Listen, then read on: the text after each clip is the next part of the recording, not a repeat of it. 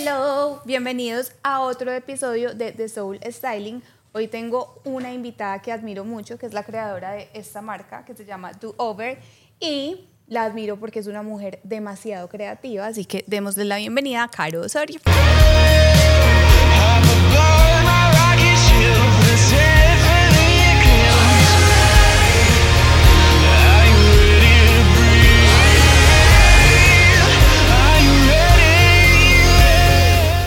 Hola, ¿Cómo gracias está? por invitarme. No, Pame. muchas gracias a ti por venir.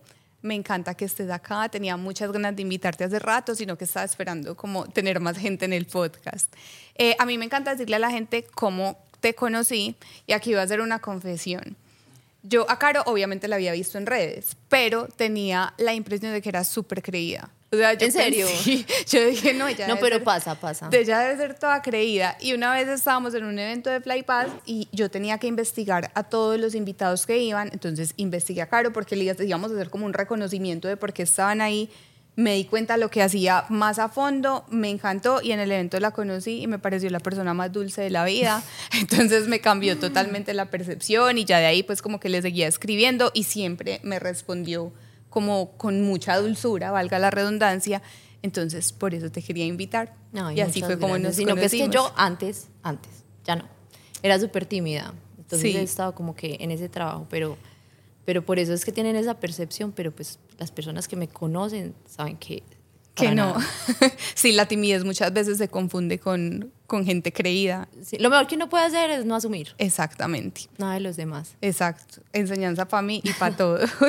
Bueno, Caro es la dueña de una marca que para mí es muy creativa, como dije ahorita, que se llama Do Over, pero Caro antes pues estudió eh, odontología.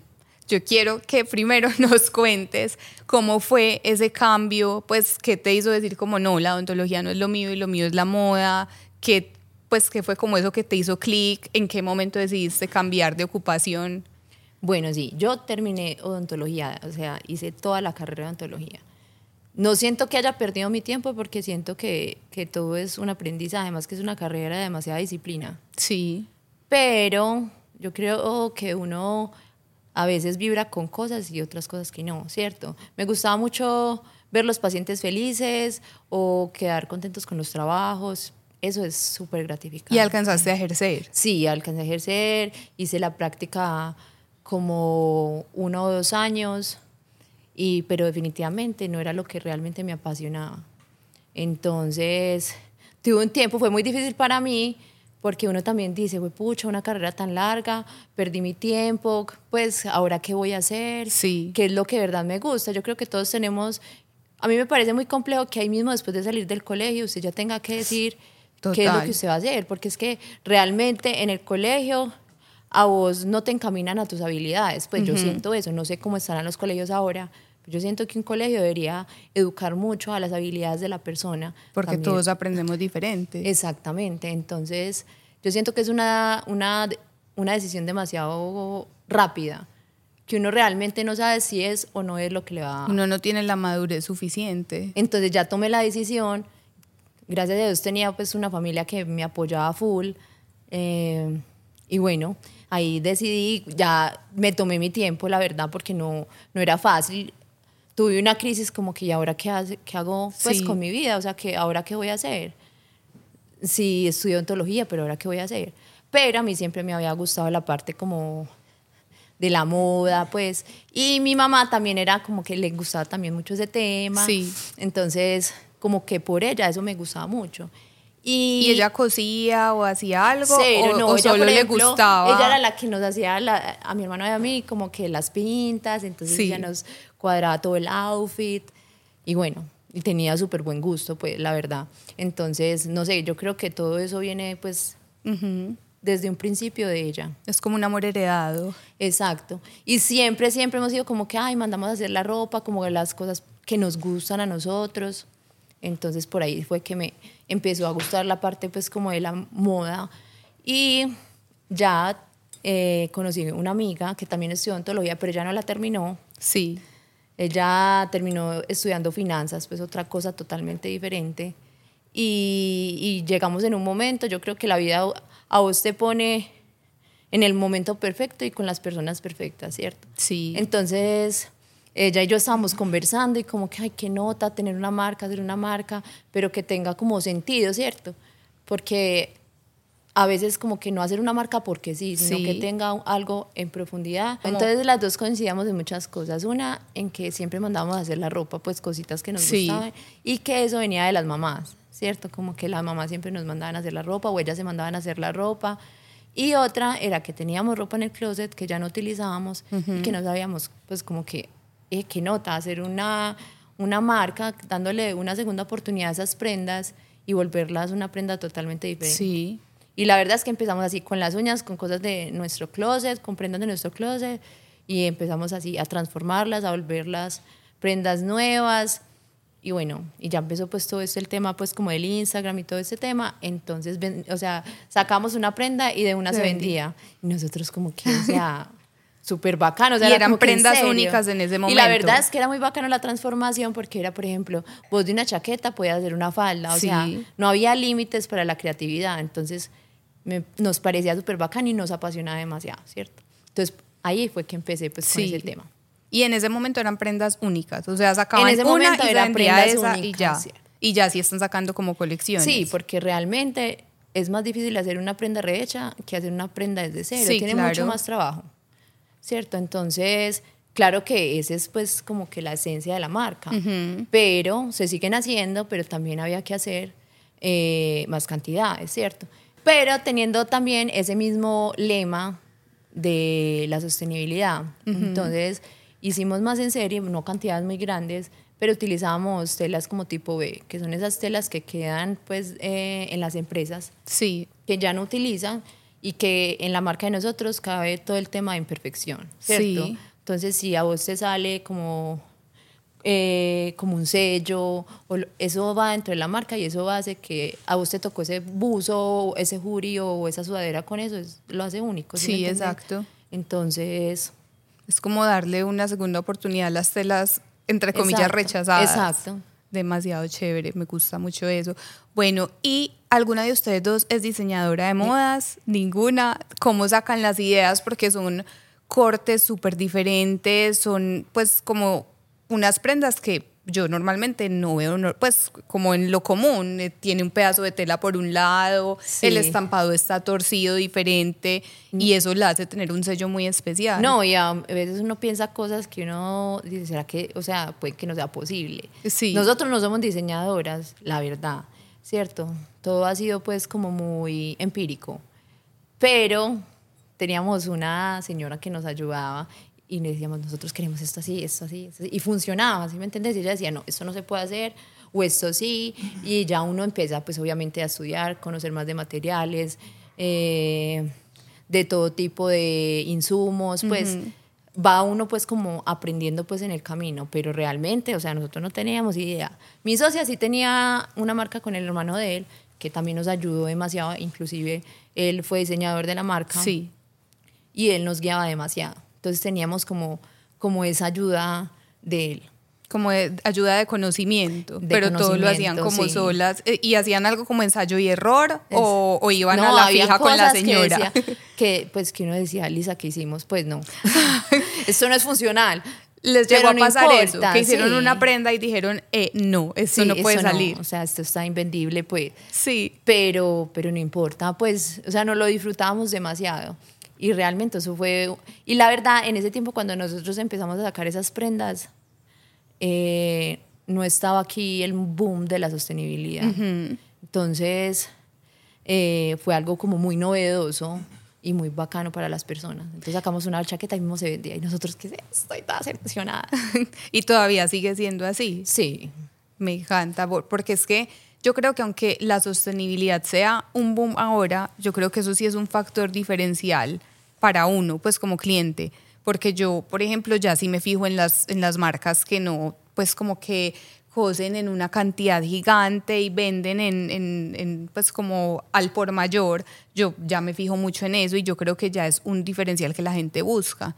Entonces, Y obvio, uno no es una marca 100% sostenible. O sea, yo no te voy a decir pues que nosotros, Sí. eso es muy difícil. Es imposible. ¿Cierto? Pero si por lo menos uno, uno en los procedimientos, en, no sé, en la maquila puede contribuir, en, en, el, en lo del tema del agua, Sí. eh, pues en muchas cosas que en vez de utilizar químicos en, la- en los temas de lavandería, pues uno utiliza cosas más naturales y si puede aportar en algo. Sí, está- yo, sí. yo totalmente siempre he dicho eso, o sea, como que nada puede ser 100% algo, o sea, hay gente que es vegana, pero para ser 100% vegano, pues habría que, o sea, dejar de respirar prácticamente, porque uno gasta pues como en muchas formas y lo mismo pasa con la sostenibilidad, pues puede que tus telas sean recicladas, pero hay un proceso que definitivamente es imposible o sale inviable por caro o porque no lo hacen aquí en Colombia. Entonces siempre he pensado como que las marcas desde que aporten algo ya están haciendo como mucho y aportando su granito de arena. Entonces, Exacto. me parece muy importante que hagan eso. Otra parte de tu carrera es que también haces estilismo para videos y fotografías. Sí, también. Ese, ese, ese es otra, pues también de, como de nuestras pasiones. También lo hago con mi sociedad, también lo hacemos juntas. Sí. Y hacemos estilismo en foto, en fotografías, más que todo en videos musicales. Sí. Pero pues en todo. ¿Y qué dirías tú que es ese factor diferencial de ustedes?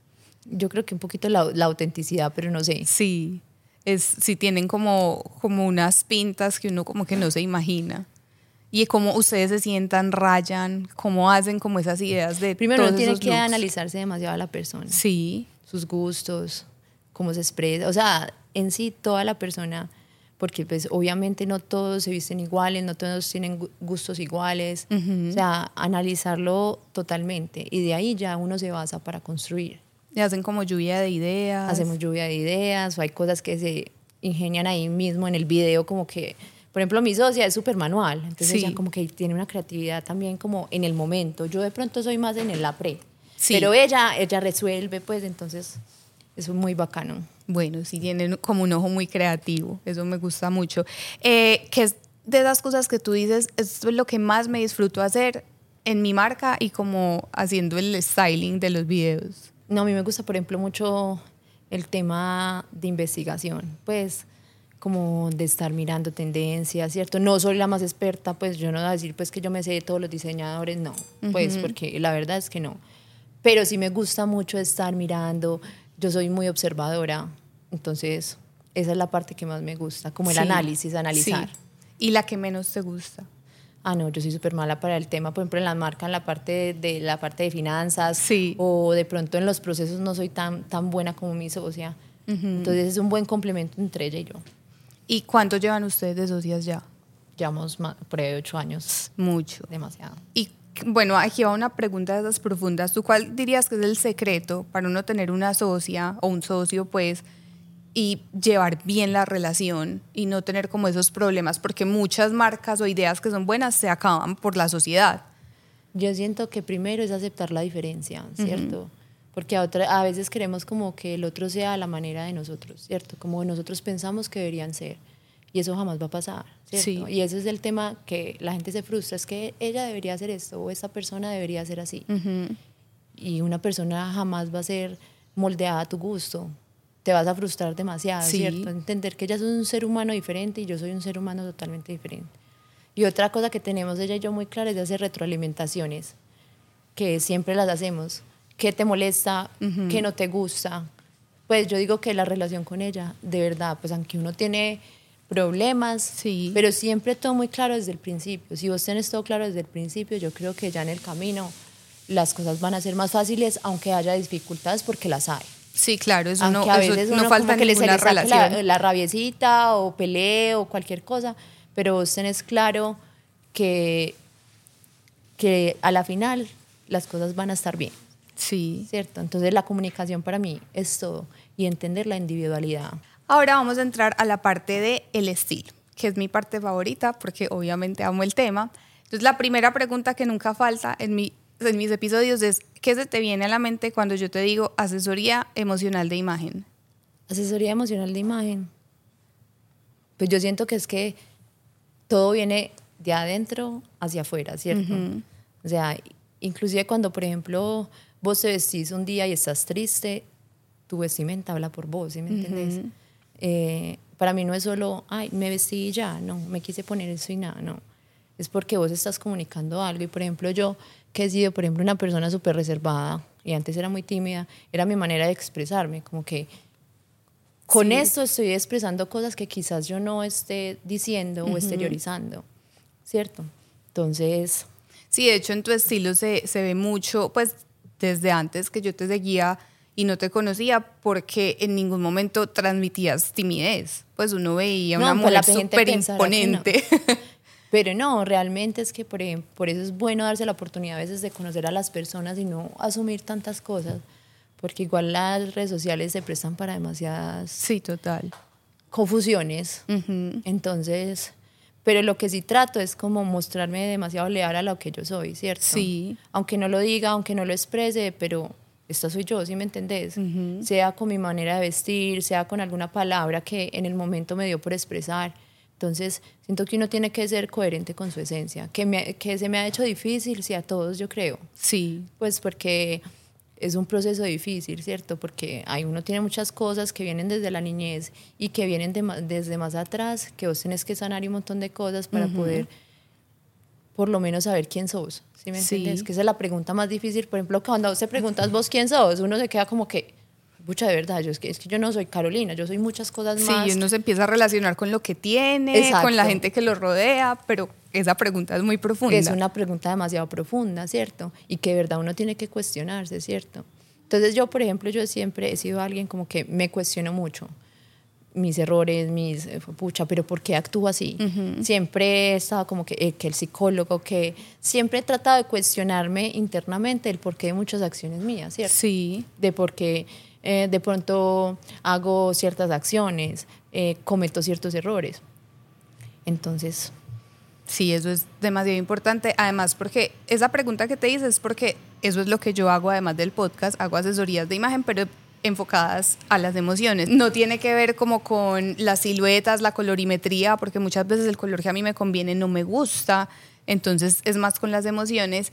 Y para mí las emociones juegan un papel vital en el estilo. Imagínense que en el momento más emocionante de este episodio, que es para mí dar los regalitos que le doy al invitado, gracias a la grúa y a Andrés Acosta, tuvimos que parar la grabación, entonces ya este momento ya no es sorpresa el caso es que aquí le tengo un regalito a Caro. Cuando uno le va a dar un regalo a una persona que tiene su marca, es más difícil, porque uno es como que, pues ella se hace su ropa, pero por ahí me sapearon que te gusta mucho cuidarte la piel, el pelo, entonces tienes tu regalito, que eso hace parte del estilo. Ay, no tan linda. Espero que no lo tiene que abrir en vivo. Total. Que lo use. Ay, no, qué lindo. Un tratamiento para el pelo y eso es lo mejor de la vida. Lo amo, o sea, me encanta. Que eso también tiene que ver con el estilo. bueno, entonces, ahora sí, volviendo a la entrevista. La parte del estilo, como decíamos, tiene algo muy conectado con las emociones. Entonces, a mí, como que las emociones más fuertes en la vida me han enseñado, pues me han enseñado a, definir mi estilo de, persona, mi forma de reaccionar, de incluir a los demás y todo eso. Yo sé que tú tuviste eh, como un caso de bullying hace muchos años. Yo quisiera que nos contaras qué, pues, cómo fue esa historia. A mí también me pasó. A mí, de hecho, yo tenía acné y me decían paleta de mora de la fresita. Pues, o sea, eso era, me hacían bullying por un montón de cosas, entonces, pero bueno, y eso aprendí que no quiero ser injusta con nadie. Entonces yo quisiera saber, ¿tú qué aprendiste de esa historia? ¿Por qué te hacían bullying? Bueno, eso fue pues como desde el colegio. Yo tenía un problema que a mí me crecía más la, el maxilar inferior, más de lo normal, ¿cierto? Sí. Entonces eso obviamente era tema de burla para todos los niños. Sí. ¿Cierto?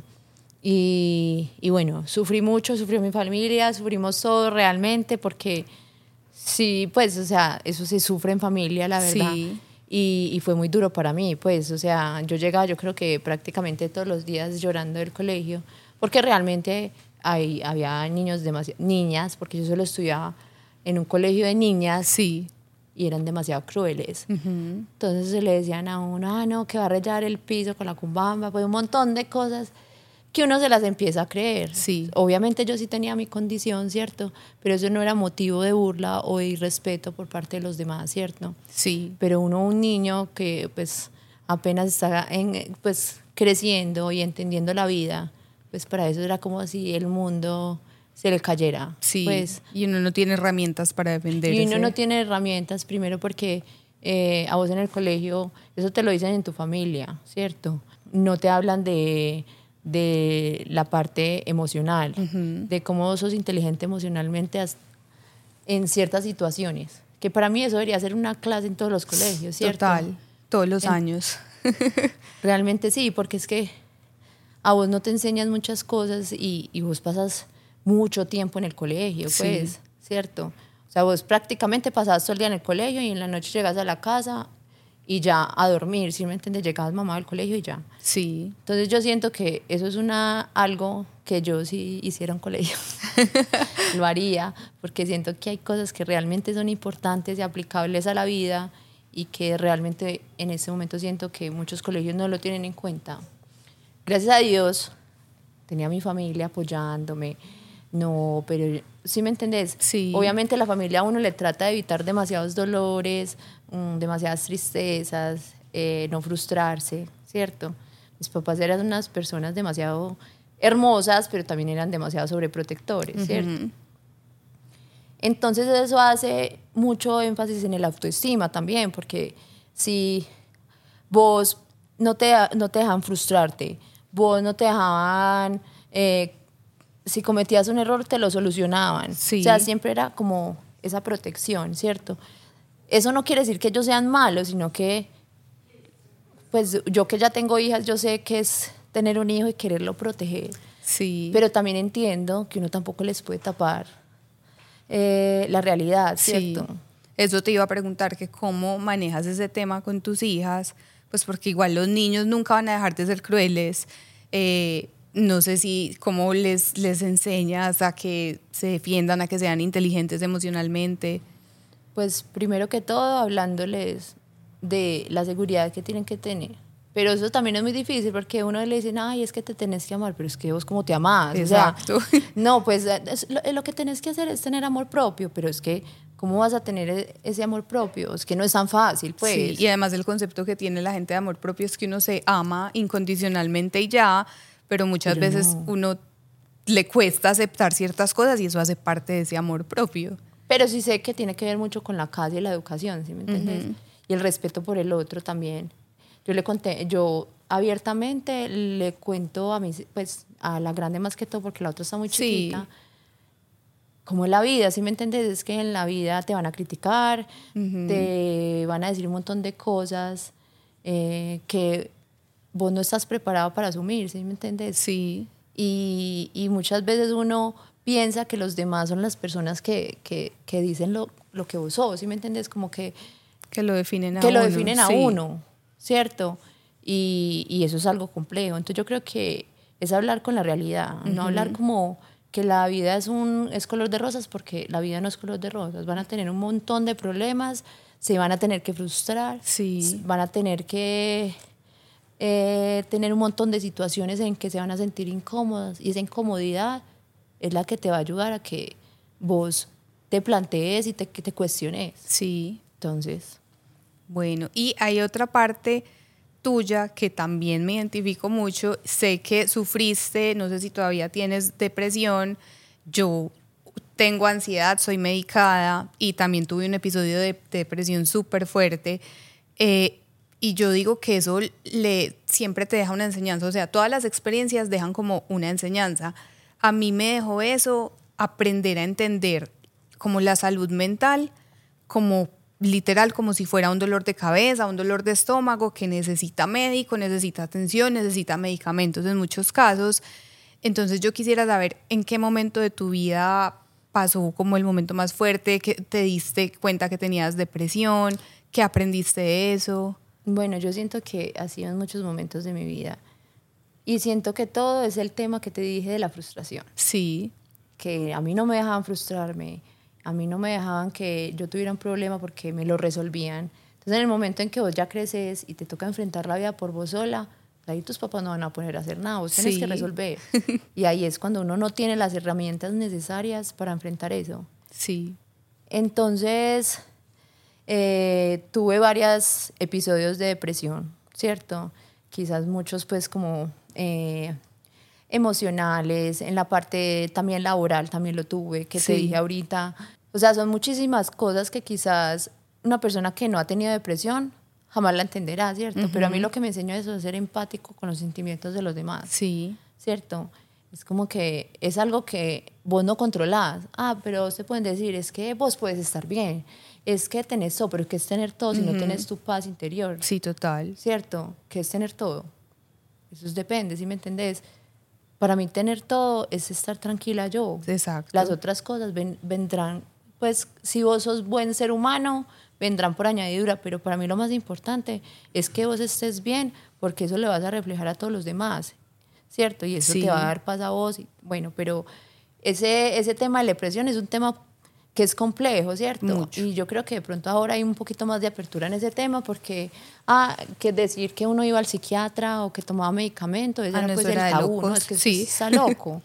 Y no es que estar loco, es que si vos sufrís de, de la presión arterial, te, toma, te tenés que tomar tu medicamento, es una enfermedad. Exactamente. ¿Cierto? Y eso no te hace nada, pues como que vos tenés, sufrir de depresión, eso te hace un ser... num- o sea, siento que antes las personas que sufren de depresión, siento que se vuelven personas mucho más fuertes y Sí. mucho más... Empáticas. Sí, porque de verdad tienen un encuentro con, con su... eh, O sea, se van hasta el fondo. Sí. Se van hasta el fondo, ¿cierto? Vos- tenés, o sea, te dan ganas de, ni siquiera existir. Exactamente. ¿Sí me entendés?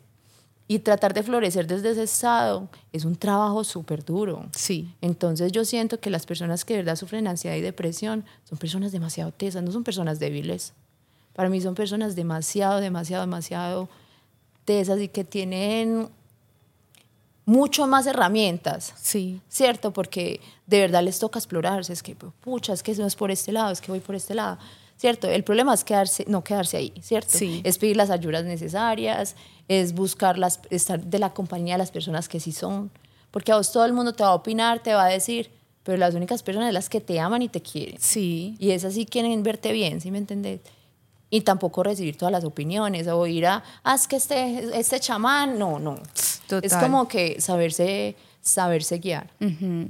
Sí, saber de quién dejarse guiar, porque no falta el que le diga a uno, pero es que esta sí está triste por unas bobadas y puede que para los ojos de los demás parezcan bobadas, pero Exactamente. pues para uno es el mundo entero. La gente se estará preguntando como esto qué tiene que ver con el estilo y como ya lo dije anteriormente, las emociones son es lo que lo hacen a uno. Entonces, eso es lo que hace reflejar, por ejemplo, yo creo que la percepción que yo tengo de Caro, que es una persona muy dulce y que la tuve pues viviendo con ella un tris más cerquita, un- dos minutos, eh, creo que eso se lo da todas estas experiencias que ha tenido. Entonces, ahora sí vamos a entrar a un, un tema un poquito más light, No que tan es profundo. el estilo de lo que usas. Yo no sé si ustedes han visto a Caro en las redes, pero Caro para mí tiene dos estilos como que predominan. Uno es muy elegante y otro es un poquito más urbano. Pero lo que me gusta es que tú siempre sacas unas siluetas súper diferentes. Por ejemplo, la chaqueta que tienes hoy, que es una chaqueta de cuero, pero tiene abajo como un encaje. Entonces yo quiero saber, tú en tus palabras, ¿cómo definirías tu estilo? Y eso es súper teso, pero sí. pues yo siento que es, no sé, quizás versátil, no sé. Sí, Eh, um, yo no me considero una persona que siga tendencias. Es que seguir tendencias es que, o sea, es ser, sesgarte que tenés que ser de una manera porque la tendencia lo dice. Es lo que de verdad a mí me gusta, ¿sí me entiendes? Sí. Y como yo me siento bien. Para mí esa es la moda. exacto. sentirse bien con uno mismo y querer expresarlo como te vestís, pero nunca le estás faltando a lo que vos sos ni a tu esencia Sí. por querer ser o pretender ser otra persona que no sos o querer ser aceptada o que Sí. o querer ser admi- admi- admirada porque nosotros mucho buscamos mucho la aprobación y eso nos pasa a todos Sí, total. pero siento que sí puede ser ese tema de la versatilidad Bueno, y a la hora de vestirte, ¿qué emociones llegan a ti? Pues tú cuando vas a elegir la ropa, además del clima, que siempre lo tiene uno en cuenta, ¿qué tienes en cuenta? ¿Qué piensas? o si estás aburrida te vistes más bonita o al contrario no te vistes más bonita porque es, Es que, que es estás depende, aburrida. es que yo no me sesgo como que, "Ay, es que si estoy aburrida me, me, me visto de tal manera. Es como lo que me inspira ese día. Como Hoy escucharte estoy cada triste, día. pero me quiero ver bonita. Hoy estoy triste, pero no me importa lo que me va a poner, pues me quiero estar relajada en mi casa y no quiero hacer nada. ¿Cierto? Entonces yo creo que no es, ses- no es sesgarse. Sí, Si lo dije bien, sí. sí. No, eh, como que a una sola cosa. Es simplemente que vos seas fiel a lo que vos estés sintiendo y lo que te quieras poner. sí. Y otra cosa es que yo pienso que es que a veces uno se fija mucho, ay, pero es que si me pongo esto, que pues, no importa, pues. Esa es era una... es- eh, sí, es un Sí. impedimento también porque muchas veces vos dejas de ser, y me ha pasado mucho, pues, porque eh, con el tema, a mí literal me tocó exhibirme, no porque quise, sino porque me tocó. Sí, Y le agradezco a la vida pues por, por temas pues como de mi hermano. Entonces era un tema demasiado complejo porque yo era una persona demasiado, demasiado introvertida y que a vos te exponga, te toque exponerte Sí, querer. es un reto exponerte, gigante. Es un reto gigante. Y más en un mundo donde la- está la- demasiado la crítica, donde la gente no tiene empatía, totalmente. donde el, eh, uno no me puede equivocar, parece que uno no es un- pues las personas no son seres humanos en las redes sociales, Ajá. entonces ha sido demasiado complejo, o donde la gente te hacía demasiados com- comentarios como por ejemplo, ah, ¿y qué vas a hacer? Tu hermana te la puso demasiado grande. Entonces uno em, Sí, prefería como que esconderse a mostrarse, ¿cierto? Entonces, eso fue un trabajo en mí que yo lo soné inclusivamente con mi hermano. Sí. Y yo le hablé, es que yo eh, siento esto, esto, aquello, me pasa esto, ¿cierto? Y yo no creía en muchas cosas, en mis habi- habilidades y en mis... O sea, lo capaz que yo era de hacer muchas cosas, ¿cierto? Pero me di cuenta que lo que me limitaba era lo que pensaran los demás, Sí. ¿cierto? Y que yo me lo había creído, ¿sí me entendés? Sí. Que había comentarios que yo decía, ¿será que sí?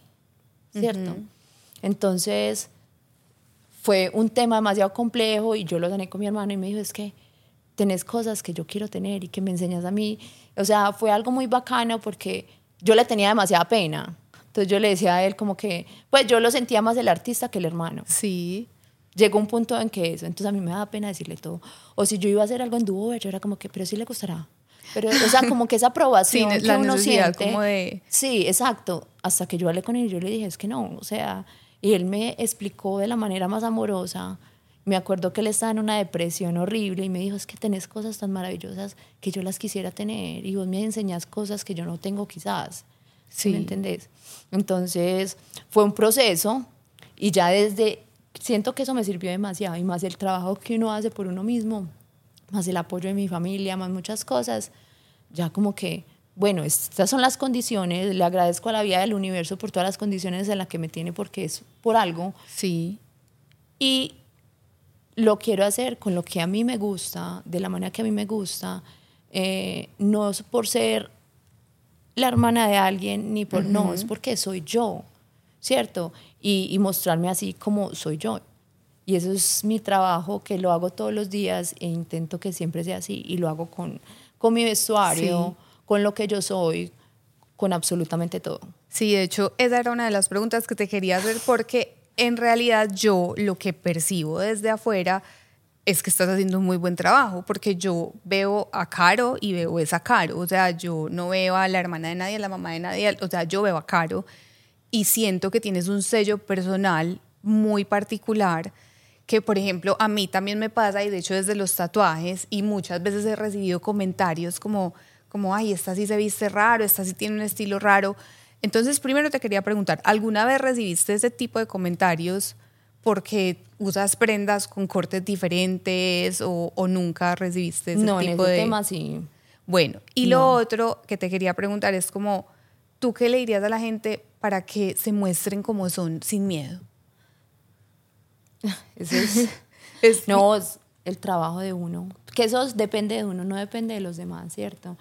Y que entender que sea el que sea las críticas, eso siempre va a estar, ¿sí me entendés? Pero es problema y responsabilidad de esa persona, no es su responsabilidad y no es la verdad absoluta. Entonces, cuando vos empezás a trabajar en vos mismo y empezar a tener más recursos para sentirte mejor, para eh, ser una mejor persona, para, para, sí, para, para evolucionar, ¿cierto? Sí. Yo siento que ya no le dejas de tener miedo a ese que irán, ¿cierto?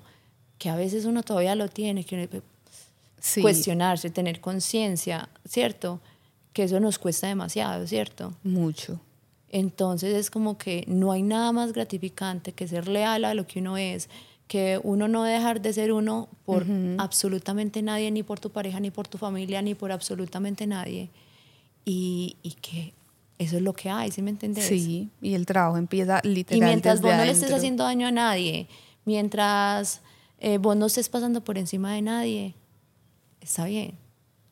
Me encanta. Todas las respuestas que están dando me están dejando como pensando, o sea, me parece súper brutal porque mira que todo el tema del estilo termina yéndose a esas emociones y me gusta mucho como los mensajes que estás dejando porque de verdad son muy importantes y muy profundos.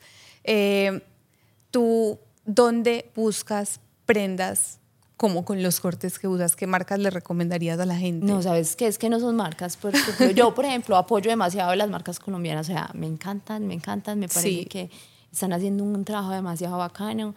Y yo siento que uno tiene que empezar por ahí, por, Sí. cierto, por la tierrita de uno también. Obviamente también me gusta y tengo muchos referentes de afuera que me gustan demasiado.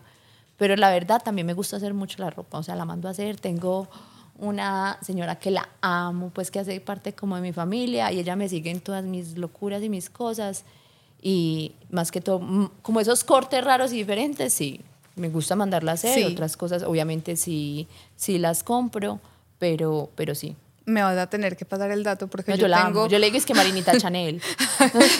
yo tengo un montón de ideas en la cabeza y no encuentro algo así y no he conseguido quien me haga como la ropa. No, yo ya, ya, ya le digo, yo quiero algo así, pero así, pero así. Yo sin ser diseñadora no tengo ni idea, pero, pero creamos algo entre las dos y, y es muy tesa. Me Entonces, encanta. Espero el dato. Bueno, y vamos a pasar a la parte de preguntas rápidas.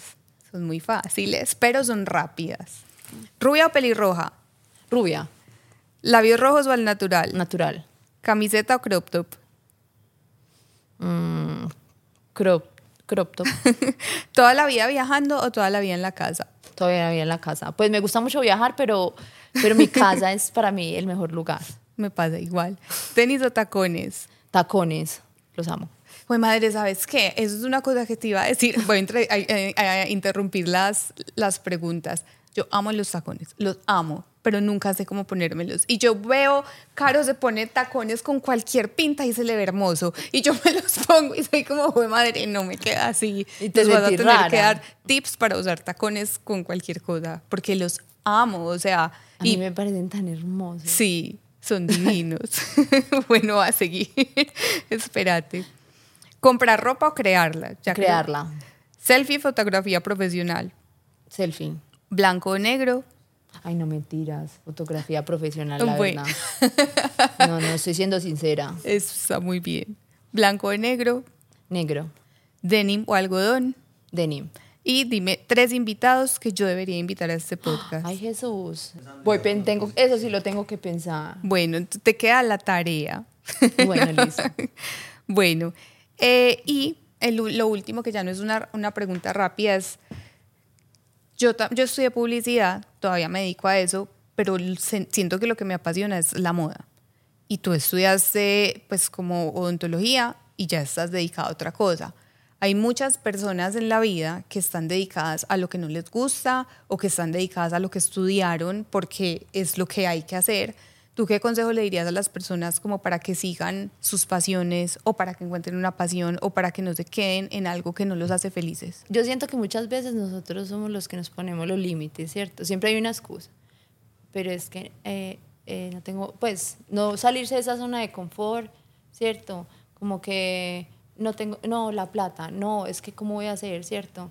Yo siento que cuando vos de verdad haces lo que amas, todo, y haces eso con amor, fluye más que cuando vos haces algo porque te toca, ¿cierto? Y no es cuestión de dinero, es cuestión de tomar el, hay que tomar el riesgo, ¿cierto? Hay que Sí. salirse de esa zona de confort. Y es que tenés, sos un ser con tantas capacidades que ¿por qué no lo vas a hacer? Ujú.